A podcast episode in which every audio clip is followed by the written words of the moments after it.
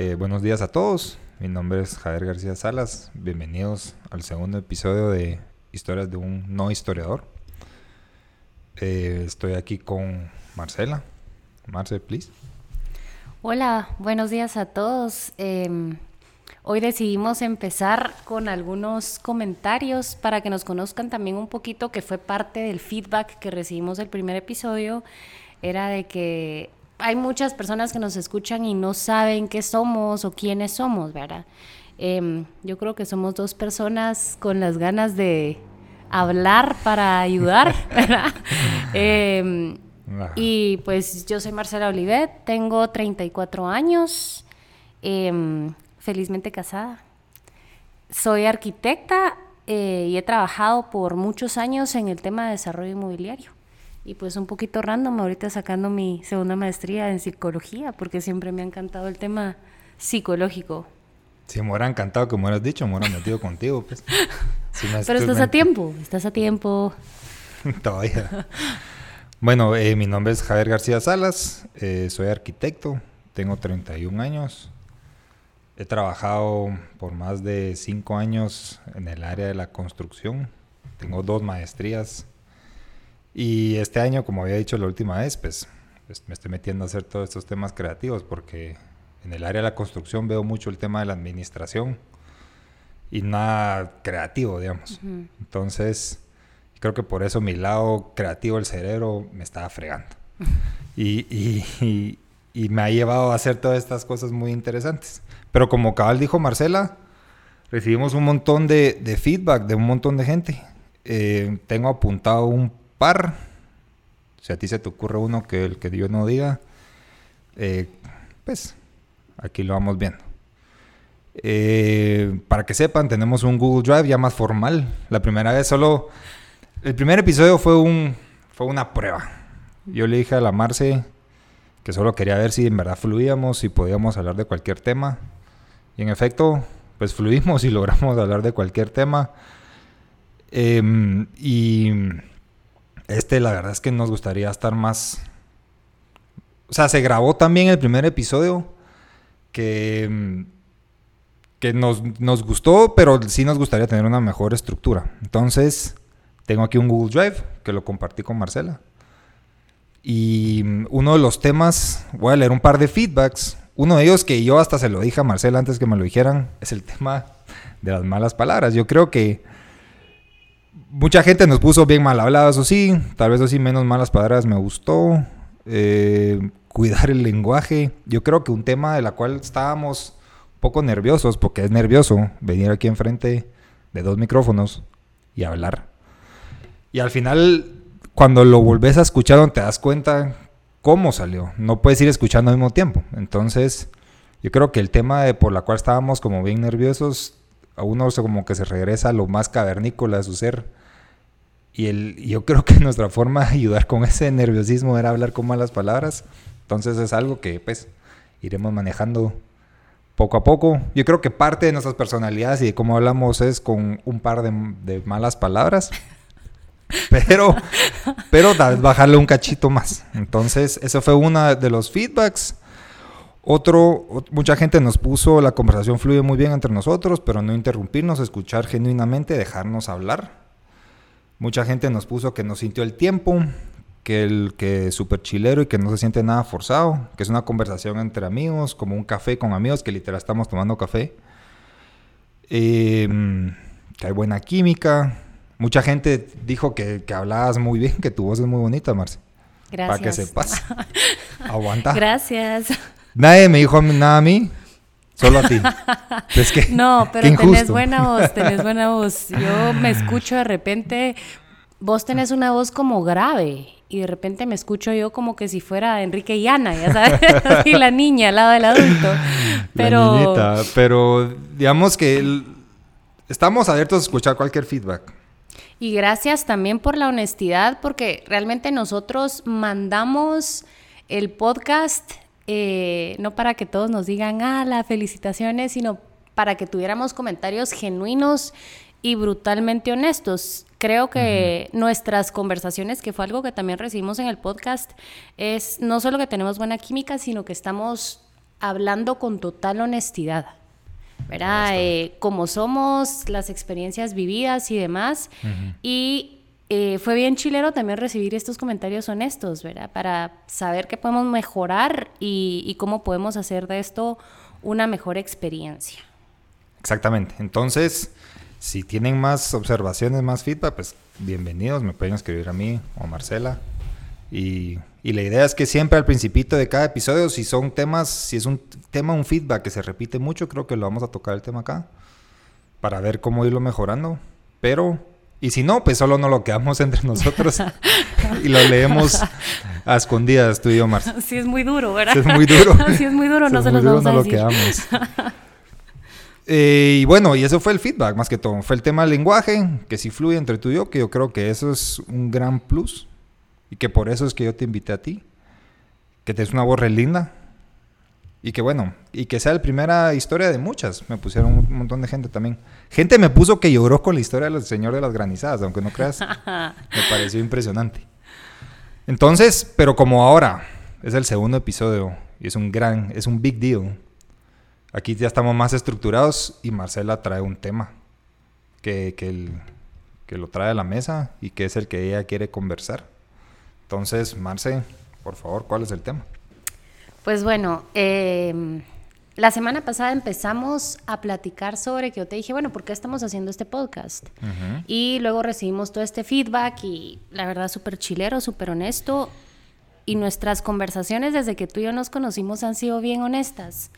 Nos sentábamos y podíamos hablar y hablar con brutal honestidad. Entonces, vamos a empezar hoy con la definición o, en general qué es la honestidad, qué es la, honestidad para vos, qué es la honestidad para mí, eh, qué es la honestidad para el mundo, para la sociedad. Hay, hay, un, hay un feedback bien interesante que nos dijo eh, el tema de las malas palabras, pero nos dijo, nuestros países son países conservadores.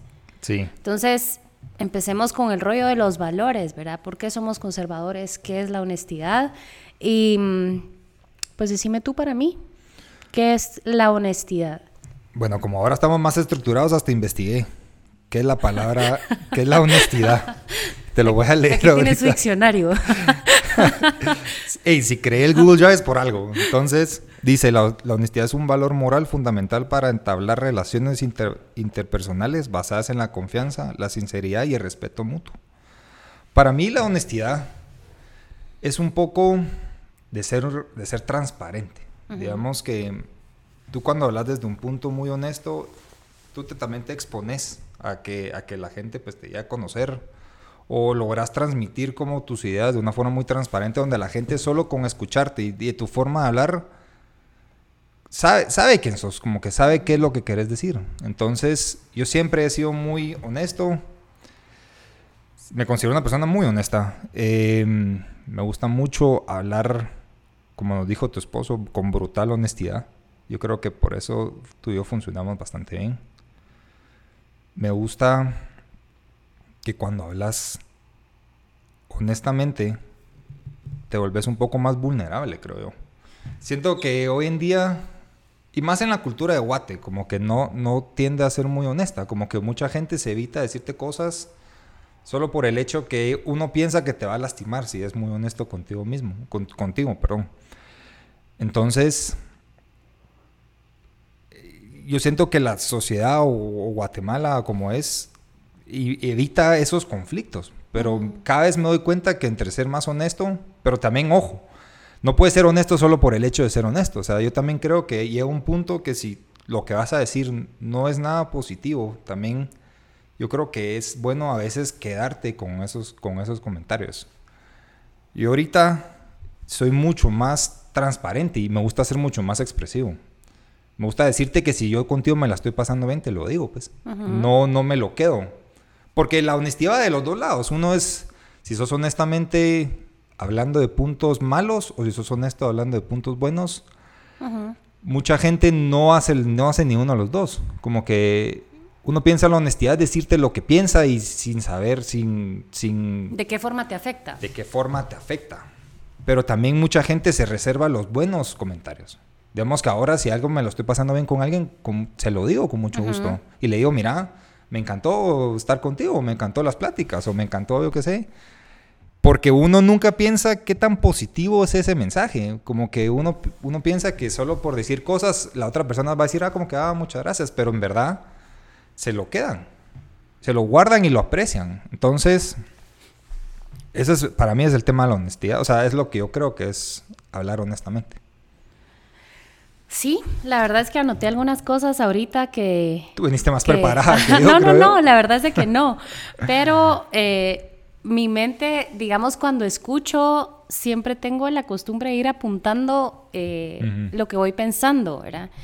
Em, yo la verdad no vengo preparada con el tema de la honestidad, pero em, si buscamos conceptos, como tú acabas de decir, pues siempre sale, ¿verdad? No mentir, engañar, eh, no robar, no hacer trampa. Em, pero tú sacaste un tema bien chilero, el tema de la vulnerabilidad el tema de definir qué es honestidad o cuál es la honestidad entre comillas correcta. Porque lo que tú decís es cierto, ¿verdad? La gente cree que venir y decir, eh, no sé, tú estás pasando por un mal momento y mira, lo que tenés que hacer es esto, esto y esto. Eso no es honestidad. Porque si la honestidad es un valor, va amarrada al respeto. Y si yo te escucho, voy a respetar tu sentimiento, pues, ¿verdad? Yo no voy a venir y decirte qué tenés que hacer, sobre todo si no me lo estás preguntando. Porque también caemos en llegar, eh, lo que hablábamos del episodio pasado, ¿verdad? Tú estás contando y la gente te empieza a decir qué hacer.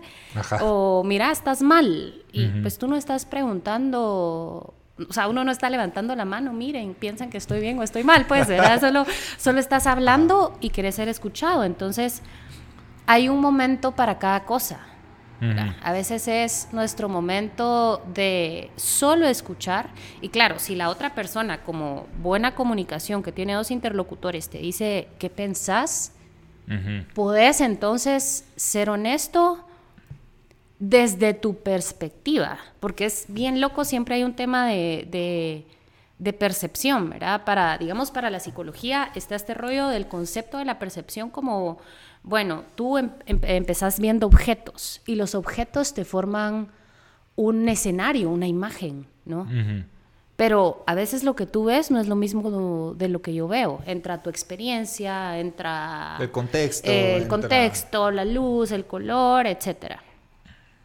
Entonces uno debe ser bien cuidadoso también con, con, esa definición de honestidad. Yo digo lo que quiero cuando quiero. Ajá. Eso no es honestidad. Eso es ser un douchebag, porque no vamos a decir malas palabras.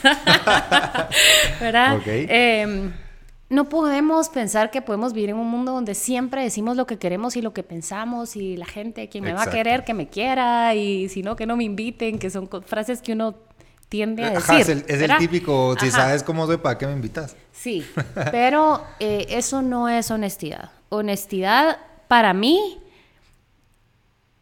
está súper amarrado de la vulnerabilidad.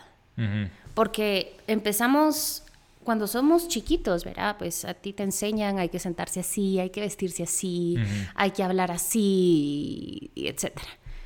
Luego llega hasta de la adolescencia y uno se empieza ya como a revelar, ¿no? Entonces, pero igual seguís como, eh, no sé, todavía con, la el pie en el, en el, yugo, ¿verdad? Así como, no, no, no, no te salís de este cuadrado, ¿verdad? Entonces creo que con la edad viene un poquito esta situación que tú nos decías, ¿verdad? Que a mí me gusta ser transparente. Llega una edad camaleónica también, donde somos un país muy conservador y la sociedad exige mucho de los roles de cada uno. Totalmente. Entonces empezás así como, bueno, tengo que hacer esto, tengo que comportarme de esta manera, voy a salir a estos lugares porque estos son los lugares de moda y me voy a juntar con esta Mara porque esta es la Mara cool, entre comillas, ¿verdad? Eh, y qué es cool. Yo siempre que mi sobrino nos dice, es que eso es cool o no es cool, es como, ¿qué es cool para ti? Vos usas esa palabra, yo sí la uso todavía así. Vos, qué cool, qué cool eso, ¿verdad? pero, pero, ¿qué es, sabes? Entonces decís, hay muchos roles establecidos y está esta edad camaleónica donde empezás a actuar conforme a tu círculo. Y, perdés un poquito, no, sé si a ti te pasó, pues, ¿verdad? O sea... O sea, sí. Y sabes qué pasa mucho en las relaciones también. Sí. Uno cuando sale de una relación voltea a ver y dice, ¿quién era esa persona? Pues? Porque uno deja de ser honesto consigo mismo. Uno intenta complacer mucho a la pareja o intenta hacer cosas, como tú decís, de acorde a lo que la demás gente tiene expectativas sobre ti. Y eso pasa mucho en Guate, ¿sabes? Porque todos intentan encajarte en una, en una tu, tu, cajita, que tú tienes que comportarte de una forma y como tú sos Javier, no puedes hacer esto. O, no hombre, tú sos un buen chavo, tú sos un, una persona así, tú sos... Y mucha gente, tú por entrar bajo ese rol de, de, de, lo que la demás gente piensa de ti, tú dejas de hacer cosas por ti mismo. ¿Ves? Regresando al tema de la honestidad, más que todo ser honestos con uno mismo, qué es lo que tú quieres, sin, sin esperar nada de nadie, pues. Porque a mí me pasó mucho también. Y bueno, parte del podcast es contar mis historias también. Entonces, yo cuando salí de esta relación, mucha gente me decía como que, pero no salgas, pero no seas así, no salgas a tomar, uh -huh. no seas un desastre ser humano. Porque tú sos Javier y Javier así es. Ajá. ¿Qué va a decir don fulanito? Porque también Guatemala es un huevo donde el, tú conoces al amigo del amigo. O sea, la forma que tú te relacionas con la gente no, no pasa más de tres personas. Pues uh -huh. si tú no conoces a alguien, conoces al amigo de ese amigo, al papá, sí. yo qué sé. Entonces, mucho de lo que pasa cuando empezás como a ser más como confrontativo con la realidad, yo qué sé. Mucha gente lo primero que te dice es, ¿qué va a pensar eh, esta gente o qué va a pensar estas personas? Y es donde tú tienes que regresar un poco a ser honesto contigo. Y, y, y como tú decís, Guatemala es muy, muy conservador y, y, te intentan encajar en este, en este como imagen. Donde, donde tú tienes que comportarte de una forma. Y cuando tú te salís de esa caja, la gente... Te das cuenta de dos cosas. Te das cuenta que a la gente en verdad no le importas. Porque al final todos estamos velando por nuestro... Uno piensa, uno calcula mal lo que le importa a la demás gente. Uno piensa que toda la gente te está viendo y dice, ah, Marcela, mira cómo se comportó hoy. Pero hoy, esa gente que tú pensas que esa gente está pensando, sí, solo está pensando en sí mismo, está pensando qué piensa Marcela de mí. Entonces, eh, es importante como salir, ser honesto contigo y salir de esas cajas y hacer lo que a ti, lo que a ti te gusta hacer, uh -huh. sin pensar qué va a pensar la gente de ti como tú puedes ver, ah, bueno, quiero empezar a pintar, va, empecemos a pintar.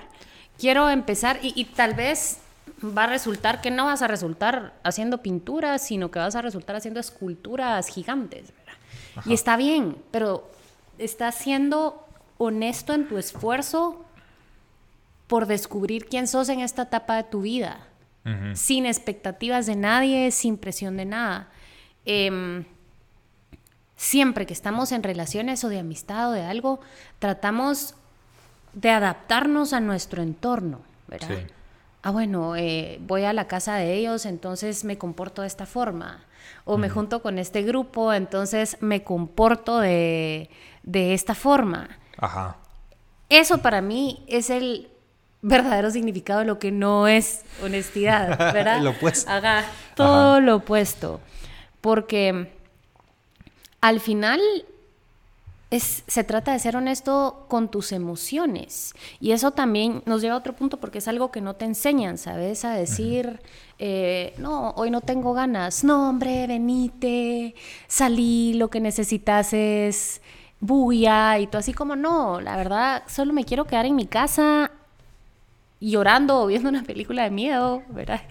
Eh, y la gente te dice, no, pero no, o sea, sé honesto con tus emociones y con tus sentimientos y es súper válido, pero es como uh -huh. co con los niños. Claro, yo creo que las únicas personas que de verdad aman y quieren lo mejor son los papás para sus hijos y nuestros uh -huh. papás nos enseñaron todo lo que podían, pero si tú te das cuenta con los niños es como, ay no, eh, es que está triste, no, eh, sonreí, le hago cosquillas, que esté uh -huh. feliz, o es que está enojado, y no, no está bien estar enojado.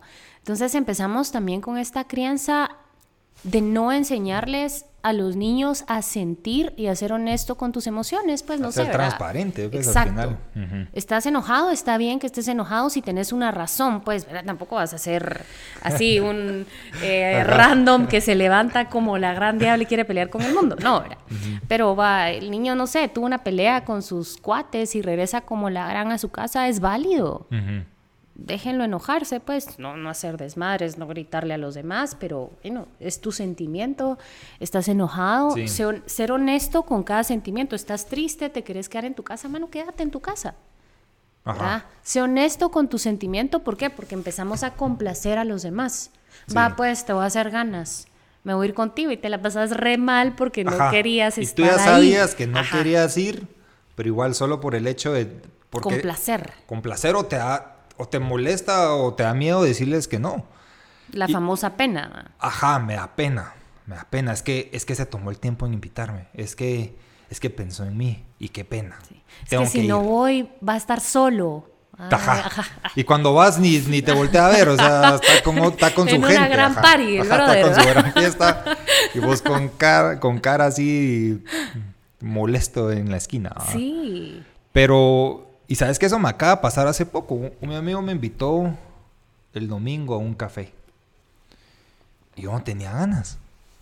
Y yo normalmente lo que hubiera hecho es, mira, hoy estoy cansado, eh, hoy, hoy no sé, hoy me desvelé, tengo que lavar ropa, porque ahora lavo ropa los fines de semana.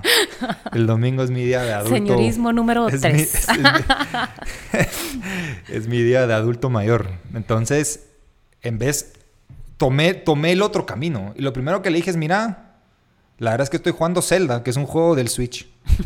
y lo quiero pasar. Entonces, lo voy a tener que reagendar. ¿Y sabes qué me contestó? Me dijo, por lo menos sos sincero, no te preocupes. Y yo, wow. Uno, uno no, por alguna razón, no le gusta ser tan honesto. Y uno piensa que le, que le va a lastimar las- la- los sentimientos a la otra persona por ser sincero. Y la verdad que uno agradece mucho cuando la gente es honesta. Cuando te dicen, ¿verdad? ¿Cómo se siente? Es por esta cultura de pena. Somos una cultura, lo ves hasta en el lenguaje. Para pedir las cosas, ala, mira, disculpa. O sea, necesitas IT. Ajá. A esta, a esta Mara IT porque tu compu se fregó y no puedes entrar al correo a la oficina. Ejemplo, Ajá. ¿verdad? Ala, mira, disculpa, ¿será que tenés cinco minutos? Porfa, puedes venir, tengo la un razón. problema. Ajá. ¿Por qué? O sea, podrías llegar y decirle, mira, tengo un problema, ¿me Ajá. puedes apoyar ahorita o a qué hora regreso? Pero culturalmente es como, disculpe, ¿será que me regala un café? No, lo estás pagando. ¿Por Ajá. qué le dices al brother de barista? lo Ajá. estás pagando. Entonces, Ajá. es, es parte, toda la razón, no lo había pensado, sí. Es en nuestra cultura, siempre estamos con penita pidiendo las cosas como para no herir sentimientos, para no ofender a nadie y es bien Hasta como hablas como más calladito, Sí. cuando en verdad te- puedes exigirle porque es parte, con el tema de IT, es parte de su trabajo que te arregles los temas.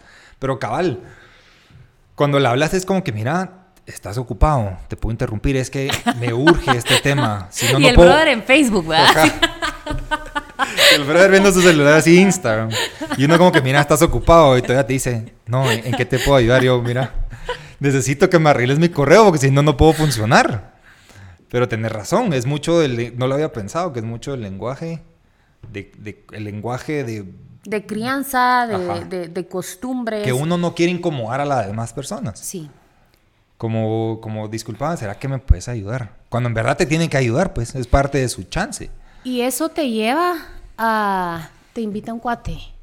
Vamos a tal lado. Es que me da pena decirle que no, pobrecito, me invitó o pidió comida en su casa porque nos está esperando. Y se va a desperdiciar. pena, como que si no lo pudiera guardar y se lo va a tragar otro Él día. podría pues. estar con su novia y me, invi- me invitó a mí, ¿verdad? Entonces, bye. Te vas y te la pasas mal. ¿Por Ajá. qué te la pasas mal? Porque no estás siendo honesto, cabal, como vos le dijiste a tu cuate, mano, quiero pasar celda, pues. Ajá. Y es súper válido, pero todavía para muchas personas el ser honesto es como, a la madre, prefiere jugar un juego. Qué pura lata. Mejor me hubiera dicho otra cosa, Pero- que tenía una emergencia, tal, pero que me diga esta mulada. Pero tú crees que en verdad la gente piensa eso? ¿O son las Em, cosas que nosotros asumimos que la gente sí. piensa? Digamos que sí. Asunciones, totalmente. Porque mira lo que me dijo este mi cuate. Me dijo, ¿sabes qué? Por lo menos sos honesto. O sea, él no se puede enojar por yo querer jugar Zelda, pues. Y por lo menos fui lo suficiente transparente para decirle, fíjate que yo necesito pasar esto. Es algo que yo quiero hacer ahorita. Si él se enoja, yo siento que es su problema. Porque lo, lo, lo mejor que pudo haber sido yo es transparente. La honestidad. O sea, no, no es imposible. Si lo pensás racionalmente, ¿por qué se van a enojar contigo por ser honesto? A mí, Yo- mi ajá. cabeza por alguna forma funciona súper racional. ¿verdad? Entonces, a mí, por ejemplo, las excusas me sacan de onda. Yo prefiero que me digas una respuesta así, ¿verdad? No, eh, no, no sé, no quiero porque quiero jugar mi, mi videojuego, va cool. Pero si me O porque decís... estoy cansado, Ajá, o o porque estoy porque- cansado.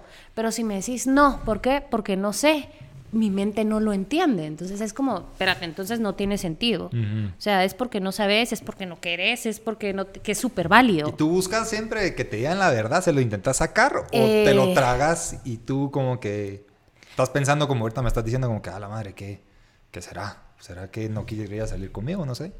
Mira, eh, con mi esposo realmente tenemos una relación bien chilera. No les voy a decir que no discutimos o no peleamos porque claro, ¿verdad? Em, Yo quiero conocer a la pareja que no discute.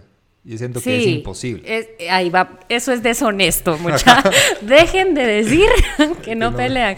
Yo me acuerdo una vez estábamos con, con mi esposo en, un, en una fiesta de un amigo de él y mm, yo siempre le preguntaba a la gente cuando nos hacían despedidas o algo, yo, dígame un consejo, pero un consejo honesto, ¿verdad? Eh, no se vayan a dormir sin pelear, perdón.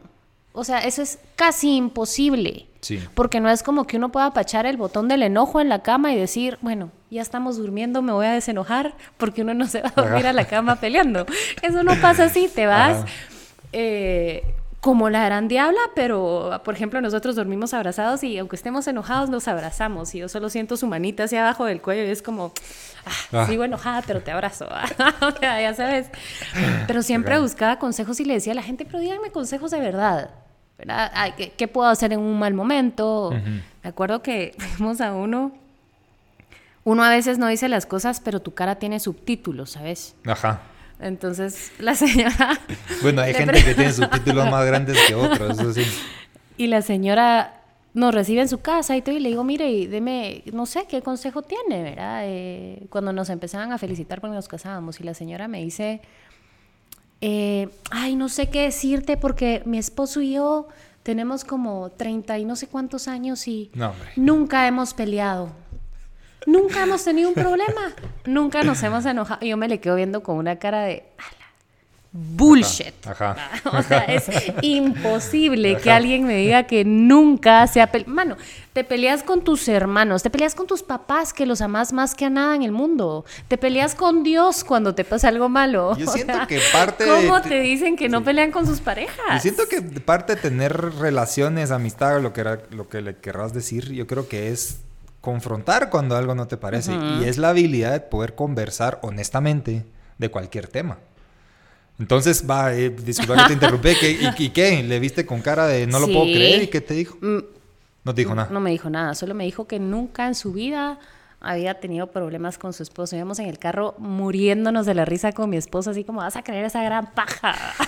o sea, porque había otra gente que te daba consejos chileros. Uno de los mejores consejos que me dieron a mí, Eso te iba a ponele, preguntar. Eh, no fue el de irse a dormir a la cama, ¿verdad? Gracias a todas las personas que nos lo dieron, pero eh, no, no sé No cuánto de honestidad tiene, ¿verdad? Pero igual, si nos vamos a dormir peleados, nos abrazamos. Eh, una de mis muy buenas amigas, que es súper honesta y por eso la quiero mucho, me dijo, mira, mano, el matrimonio es una montaña rusa. Van a haber momentos donde arri- y no van en el mismo carrito. Van a haber momentos donde tú estés arriba en tu pico de felicidad y enamoramiento y él esté hasta abajo. Y van a haber momentos eh, viceversa. El amor es que cuando vos estés en tu pico de amor y de felicidad, mantengas a tu relación. O sea, vengas con tu esposo y aunque él no se sienta muy cómodo, muy bien, tú estés ahí con él y le transmitas todo este amor y toda esta felicidad. Y van a haber momentos donde tú estés en el carrito de abajo y él en el de arriba. Y él va jalando la relación en ese momento. O sea, tú decís que la persona de arriba jala la de abajo. Ajá, y no jala en un lugar de, carga, ¿verdad? Pero van a haber momentos en tu relación donde tú vas a estar bien, súper enamorado y tal vez eh, tu novia o tu esposa va a estar pasando un momento Em, difícil. difícil o de mucho estrés en la oficina o que no tiene tiempo ni para invitarte a salir.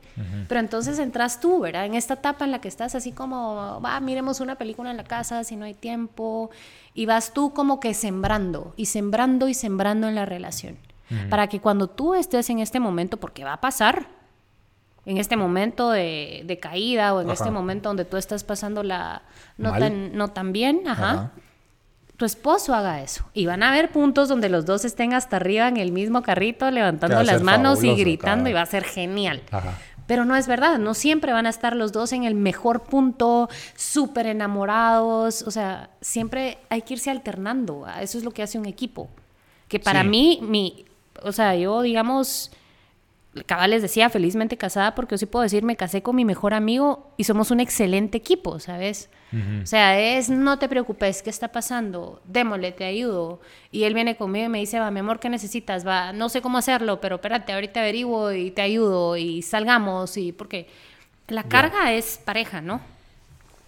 Pero, eh, pues regresando al tema de, la, de los consejos, para mí ese fue uno de los consejos más honestos y me dijo, mano, te vas a pelear Va a dejar las cosas tiradas y te vas a poner como la gran diabla. Deja de pelear por eso. Nunca lo van a entender. Siempre van a tirar su ropa sucia a la par del lugar donde se tira la ropa sucia. Está tan fácil para tirarla bien, decís tú. Ajá, está a dos centímetros donde... Mano, así va a ser siempre. Ajá.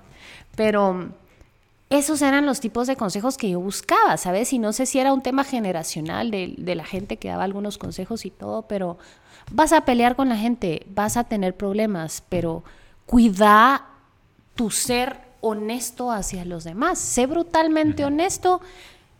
Hablando de la honestidad como un valor, no te pases encima los otros valores. Respeta, ¿verdad? Respeta si la gente quiere saber lo que tú pensás. Pero ser uno honesto y vulnerable. Lo que tú decías de la vulnerabilidad, bueno, pasamos esta etapa camaleónica donde nos convertimos en cada lugar a donde vamos y, en cada personalidad según el grupo lo requiera. Pero luego llegas, yo creo que por ahí por los 30, un poquito antes llega esto de decir, no hombre, va. No somos vulnerables por miedo a lo que van a decir. Cabal. Que eso, obviamente, es ser no honesto, ¿verdad? Entonces no somos vulnerables. Tú decís, no, esto no lo voy a contar, ¿qué van a decir de mí? No voy a decir que me siento así porque me van a tachar de, te van a, ahorita está de moda, somos un mundo de etiquetas, ¿va? Pertenezco a esto, pertenezco a esto, tú perteneces a eso y te pongo tu tag. En tu, Entonces, en tu, grupito. Ajá. Ajá.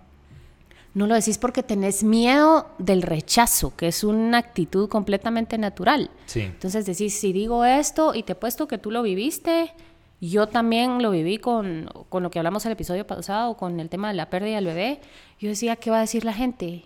O sea, ¿cómo le voy a explicar a la gente si la gente lo sabe? Para mí, uno de los peores procesos de eso era cuando llegaba eh, y la gente, ay, felicidades por tu bebé, me acabo de enterar que estás embarazada. Y yo, no, ya no. Y como la gente no sabe cómo actuar, ¿verdad? Al principio tiempo, pero al principio, cuando llegaron a cuando estuviste en estas situaciones, ¿decías la verdad o solo te hacías como que sí, gracias? Y más adelante, cuando tú tuviste tiempo de procesarlo, ya, ya, ya fuiste, o sea, ya contestabas de verdad lo que pasó. Mira, como estaba en una etapa de mucho dolor, sí decía, eh, felicidades por tu bebé, ya no está el bebé. Wow. Y la Mara así como, porque la gente no sabe cómo actuar, ¿verdad? y la gente, ¿cómo así que ya no hay bebé? ¿Cómo lo perdiste? ¿Cómo te enteraste? Y yo, no quiero hablar de eso y me iba, porque sí fue, fui como muy tajante. Yo no quiero que me pregunten, no quiero hablar de esto porque para mí fue muy duro y lo más duro fue regresar al trabajo. No, sí. Ala, y que la gente te preguntara. Porque la gente obviamente sabía, pues.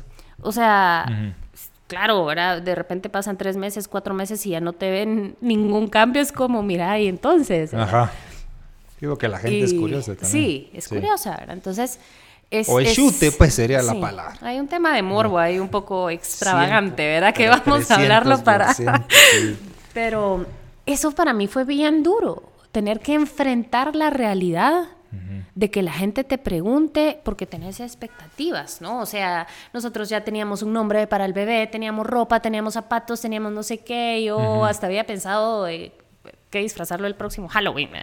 Entonces, tenés un montón de expectativas y se te rompen todas y se te vienen abajo y luego tenés que enfrentar a, este tipo de comentarios, ¿verdad? Pero mira qué pasó, pero mira y, qué hiciste mal, porque también el ser humano es duro, es duro entonces la gente te dice así como, pero te estabas tomando tus vitaminas, pero eh, no hiciste cosas imprudentes, ¿verdad? Y uno así como, ah, no, sí, yo lo que quería era perderlo. No, hombre, no pendejos, ¿verdad? yo lo que quería era tenerlo. Pero, ¿cómo te fue a ti? Porque imagínate también este tema de regresar y explicarle a todos, no miren, Javi, ya listo para la boda, ya no hay boda. Vos.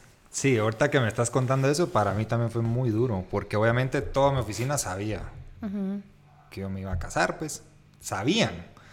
Porque también todos los lunes tenemos una reunión como de líderes y cada vez que se acercaba como que les contaba, sí, eh, hoy tenemos, ya vamos, ya tenemos la banda, digamos, o ya tenemos no sé qué, y la fecha, todo lo tenían bien mapeado. Y cuando pasó esto, pero yo a diferencia tuya, yo no logré ser tan honesto. Yo las primeras el primer mes, mucha gente llegaba como que, ah, la gran, ya te cansaste de ser feliz, estás listo para la boda, que no sé qué. Y yo, sí, sí, sí, ahí vamos, muchas gracias. Porque son esas conversaciones que tenés así en las gradas, digamos, o, gente que sabe quién sos, sabe que por lo que, que, te estás, que estás en este proceso, pues tampoco son tus amistades tan cercanas, ¿va? Entonces, los primeros meses a mí sí me costó un montón. Y fue una de las cosas más difíciles porque es llegar a un lugar y, y yo me sentía hasta como con vergüenza, ¿sabes? Que, que, que, yo, yo tenerles que decir, como agachar la cabeza y decirles como que, fíjate que, que ya, ya no me caso. Y todos, como tú decís, nadie sabe reaccionar porque nadie se espera esa, ese comentario, ¿verdad? Y todos como que, no hombre, pero tiempo, pero ¿qué pasó? Pero estás bien, que no sé qué. Y como que se vuelven como más, se exaltan, como que, no hombre, pero contame, porque entramos un poco en tema de, de, obviamente, de ayuda y de querer entender el por qué, pero también entramos al tema que la gente es la morbosidad y quieren, rápidamente quieren entender qué pasó. Entonces, los primeros meses a mí sí me costó un montón y yo no, había, yo no dije nada. Ya cuando era mucho más cerca a la fecha, a la gente, y creo que te conté a ti, sí. a la a la, con la gente que tengo más relación sí les conté. Y les dije, mira, pasó esto y esto y ya no me voy a casar. Y después cuando pasas la fecha, donde todos asumían ver fotos de la boda y después ya vieron que no hay nada, como tú que decís que tres meses y no cambia nada en tu cuerpo, la gente ya se empieza a preguntar como que, mira, ¿te casaste? ¿Cómo estás? ¿Cómo que tal la vida casado? Y ahí, después de la fecha, yo sí ya fui honesto, pues le dije, mira, te cuento que ya... Pero yo tuve un proceso de, de, de yo caer en la realidad de lo que estaba pasando para poder tener las agallas y poder enfrentar... La realidad. La realidad. Pero yo sí pasé un proceso donde sí lo oculté. O sea, cuando, nomás, cuando, cuando pasó esto, yo no fui el primero que, si me preguntan, decían, no, fíjate que ya no me caso. Sino que más cerca a la fecha ya me volví más transparente, más honesto conmigo mismo y con mi realidad. Y para mí era más fácil expresarle a estas personas que ya no pasaba. Y, y obviamente fue un proceso difícil, pues. Es un proceso difícil porque como que uno siente pena, no sé cómo explicarte, como que uno se siente mal, que hables mal a ellos, que yo no me casé. Es una vergüenza. Es una vergüenza porque todos esperan y es un paso fuerte para la sociedad. En tu caso, digamos, bueno, creo que en los dos, pues, verá, porque es como la gente nunca está conforme, mano. ¿Y cuándo se casan? Y después, ¿para cuándo el bebé? Y tenés un bebé, ¿y para cuándo el otro? Manténganmelo. Paguen una cuota mensual, si, si, lo necesitan tanto. ¿ah? tengo cinco hijos si quieren. Pero pero era un, es, un statement, ¿sabes? Es algo que la gente espera, que nuestra sociedad espera, que te gradúes del colegio, que entres a la universidad, que saques una maestría, que entonces ya encontres a esta persona súper idónea, tu alma gemela, em, y te cases y entonces tengas hijos. Entonces, yo no sé si te pasó, pero pensás también, eh, estoy fallándoles. Me descarrilé de, lo que todos esperan. Estoy fallándoles a mis papás, estoy fallándoles a... O sea, a mí ponerle me costó mucho también. Mi mamá estaba súper feliz, mis suegros estaban súper felices, o sea, todos estaban esperando, mano, el bebé ya tenía hasta triciclo, como al mes dos. Yo todavía como, ah. miren, pero estoy esperando el tercer mes, pero para todos era una alegría. Y en el momento que esto pasa, yo les fallé. Sí. O sea, no les estoy dando lo que ellos tanto esperaban. Ajá. Sí, y, sabes que una de las grandes reflexiones que tuve yo después de todo esto este año, pues, yo antes te decía, yo era el típico persona de guate. O sea, te salís del colegio, pasas a la U. En la U, te gradas de la U, cada vez conoces como que a la persona que tú decís que te gusta. Y al, terminar la U, pues la maestría, es lo que tocaba. Sacas la maestría y ahora que toca, pues toca casarme, porque es como el siguiente paso que la gente espera que tomes. Y, te casas y como tú decís, eh, al, al, año, dos años ya esperan los hijos. Y cuando ahorita se me descarriló y ya no estoy dentro de este camino normal, yo qué sé, de que toda la gente en Guate espera me dio, me abrió el campo para yo hacer lo que yo quiera. Al final dije, ya no estoy bajo esta línea y puedo, de verdad que puedo ser cualquier humano que yo quiera ser. O sea, puedo hacer lo que sea. Y por eso te digo que este año yo dije, voy a hacer todo lo que yo quiera. Voy a poner yo de prioridad y si yo quiero hacer un podcast, lo vamos a hacer. Y si yo quiero pintar, lo voy a pintar. Y si son cuadros que alguien, la gente los sabe ver y decir, mira. Qué lindo el cuadro de tu sobrino. Eso no me han dicho, Marcela. Pero si, si, me, dicen eso, yo lo que digo son cosas que yo hice para mí. Y a mí me encantan mis cuadros. Y a mí me encanta mi cerámica. A mí me encanta todo lo que he hecho. Me ha encantado porque son cosas que yo honestamente quería hacer para mí mismo.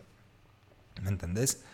Y, por eso yo estoy muy agradecido de lo que me pasó. Ya llegó un punto donde yo estoy muy agradecido de, de la realidad y todo lo que me pasó y todo este año. Porque Regresaste a ser honesto contigo. Regresé a ser honesto conmigo. Y regresé a yo ponerme de prioridad. Yo hacer lo que yo quiera. Y además, yo al salirme de esta línea normal que la gente espera, me, me como te digo, es como esa película, ¿cómo se llama? No me recuerdo. Me voy a recordar y te lo voy a escribir, pero que él vivía en una, es de Jim Carrey, no sé cómo se llama, pero que él vive como en una realidad ficticia. Y cuando él se da cuenta que está en este mundo que es, que es como un programa de tele. Y cuando él sale y cuando se da cuenta que está eso y rompe como, como el, el, cartón que, que, era el, que era el cielo, digamos. The Truman Show. The Truman Show, exactamente. Cuando él sale de esto, se da cuenta que tiene la vida por delante y puede hacer lo que él quiera. Y para mí eso fue muy liberador. En donde yo dije, ya no me tengo que casar, ya no tengo que seguir la línea que todos esperan, yo puedo hacer lo que sea. No ya no tengo que agradar a los demás. Ya no tengo que agradar a los demás y por eso me tatué y hice un montón de cosas. me corté el pelo. Corté el pelo. me rapé. Me dejé el bigote. Así. Exactamente. Y más adelante voy a contar estas historias que en verdad son historias que me fascinan. A lo Britney Spears, decir. No, tampoco. Javi Spears. tampoco peleé tanto cables. Pero digamos que eso es lo que a mí me encantó, que es ya no, ya no tengo que cumplir la expectativa de las demás personas. Y, y, yo puedo ser honesto, transparente conmigo mismo y con mis relaciones, porque también en base a todo esto que me pasó, yo me volví mucho más transparente y a mis amigos ahora les digo que los amo. Sí. Y, es, y es extraño para mujeres es muy fácil decirse que se aman y se quieren y son ustedes son más expresivas en sus sentimientos, pero para los hombres por alguna razón uno tiene que ser como más, más macho y, no puede ser tan vulnerable. Y no te saludas de abrazos, te saludas con la mano. Ajá, y tienes que ser así un hombre. Y ahorita con todo lo que me pasó, yo me volví mucho más vulnerable. Y a mis amigos, cuando yo me siento mal, cuando siento que me está pasando, las primeras personas que les escribo es a ellos. Y les, les, les, hablo desde un punto de mucha honestidad. Les digo, mira, ya no quiero salir porque me siento así, así. Y, y no es nada en contra de ustedes, es algo que yo quiero hacer por, por, por mí mismo, ¿me entendés? Y, y, y por eso el tema de honestidad yo lo tengo muy presente, porque me volví honesto con mi persona. Y al final eso es lo que tienes que hacer. Uh -huh tú tienes que hacer como que tienes que poner prioridad a ti mismo y, y, la persona con la más tienes que ser honestas contigo, porque es la persona que te va a acompañar el resto de tu vida. Sí. Sos tú. Entonces, a mí me encanta todo este tema, todo este tema de la honestidad y todo esto me, me ha encantado. La honestidad te lleva al amor. Y eso es lo que tú estabas diciendo, pues ahora hablo desde un punto muy amoroso y demás, y ya no tenés miedo de demostrar el amor hacia los demás. Y es porque estás siendo honesto con tus sentimientos y sabes que la honestidad no tiene malicia. Uh -huh. La honestidad en ti no va a tener ninguna malicia. Otra vez, respetando los demás valores, viendo la honestidad como un sí. valor. O sea, la honestidad te lleva al amor, al amor propio y al amor hacia los demás. Exacto. Porque ya se te caen las expectativas. Ajá. ¿Sabes? Ya no tenés a nadie que agradar. Voy a, agrada voy a agradar a Javier Tú Ajá. pues, ¿verdad? Yo voy a agradar a Marcela. Tú me eh... tienes que agradar a mí, Marcela.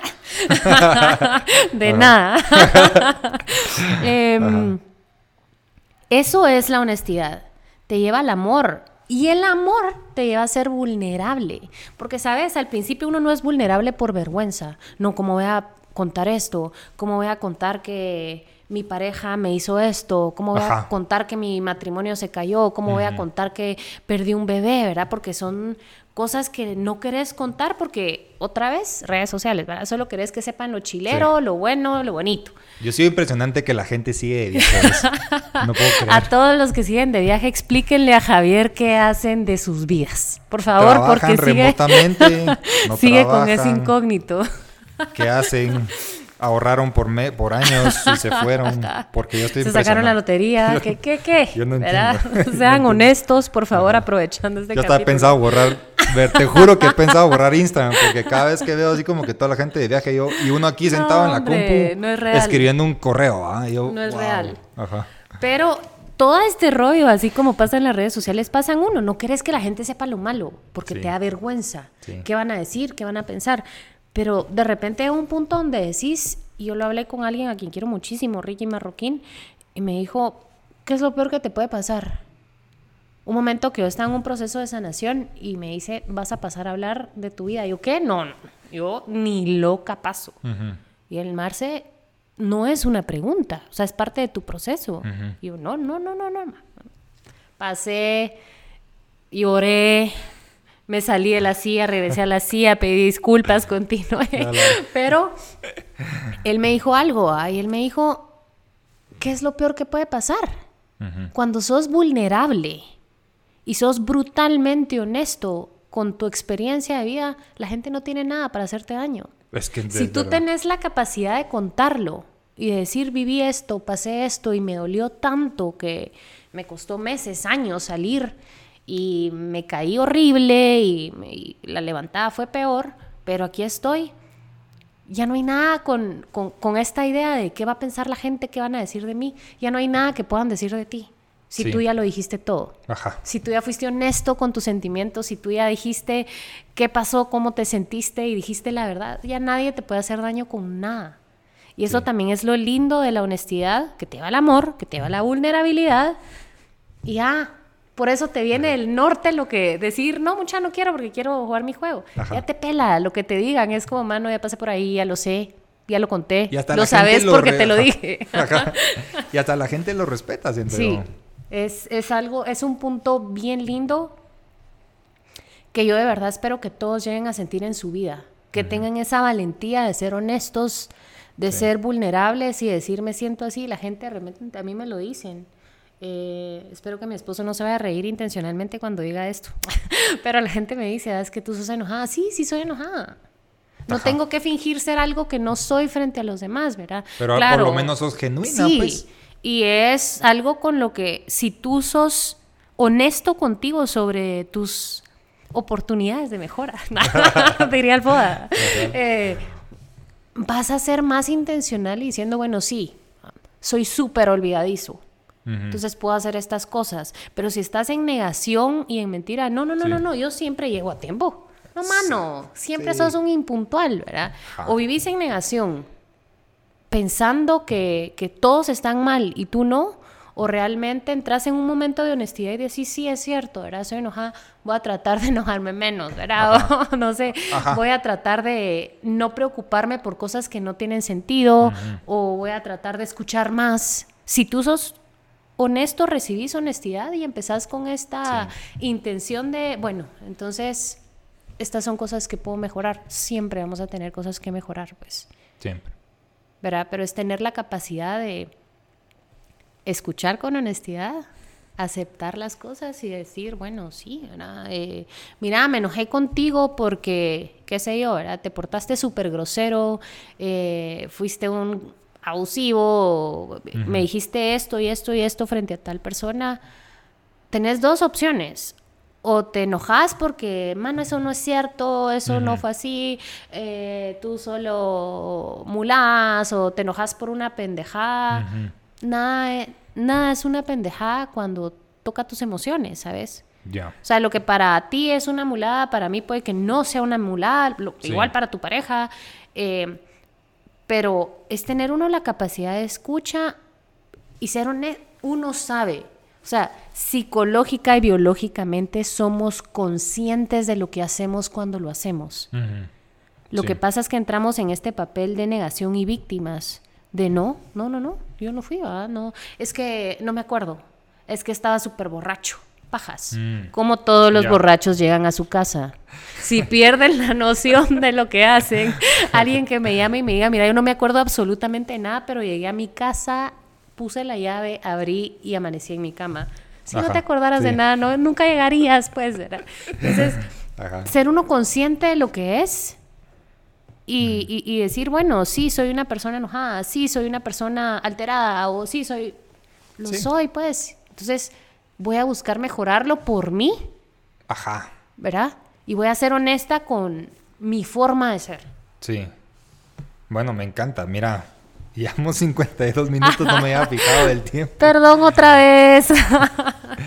Pero yo creo que la verdad es que lo concluiste bastante bien. O sea, el tema honestidad es desde un punto individual, yo creo yo, que, es ser honesto contigo, con tus sentimientos. Y al momento que tú entendés eso, lo respetas y lo proyectas, creo que más gente se da cuenta y lo respeta. Y además cuando tú sos honesto, creo que más gente se vuelve honesto contigo. Sí. Si tú sos tener relaciones honestas, gente va a responder eso, pues. No solo te va a respetar, sino que ellos te van a, te van a hablar y te van a tratar con mucha honestidad. Y eso el lo, mismo lenguaje. El mismo lenguaje. Eso es lo más bonito que hay. La verdad es que me encantó cómo lo cerraste. Creo que no sé si tú tenés algo más que agregar. No, solo recuérdense que la honestidad nos lleva al amor. Y el amor. A la vulnerabilidad. A la vulnerabilidad, sí. me encanta. Entonces, eh, yo creo que nos podríamos ir hablando de este tema porque a mí me apasiona mucho. Pero la verdad es que ya... Sí, vamos a hacer caso a los feedback que fueron honestos, ¿verdad? Y vamos a cerrar. Entonces, pues, no sé si tienes algún otro comentario, si no... Listo. Sean honestos con sus emociones. Muchas gracias a todos. Siempre los comentarios, feedbacks honestos son bienvenidos. Si alguien tiene algún comentario al respecto de este episodio, pues bienvenido. La idea es sacar pues lo estaba hablando con la Marce antes, es una a la semana episodios, creo que a mí me encanta me encanta la idea que sea semanal esta cosa. Y al final, pues aprovechamos a tomar un café y platicar entre nosotros, que creo que es lo, que me encanta. Entonces, pues muchas gracias a todos. Eh... Síganos mandando sus feedback y comentarios, porque nos encanta leerlos. Y bueno, eh, pues feliz día, Marce. Nos vemos a la siguiente, nos vemos la siguiente semana. Eh, nos vemos. Bye.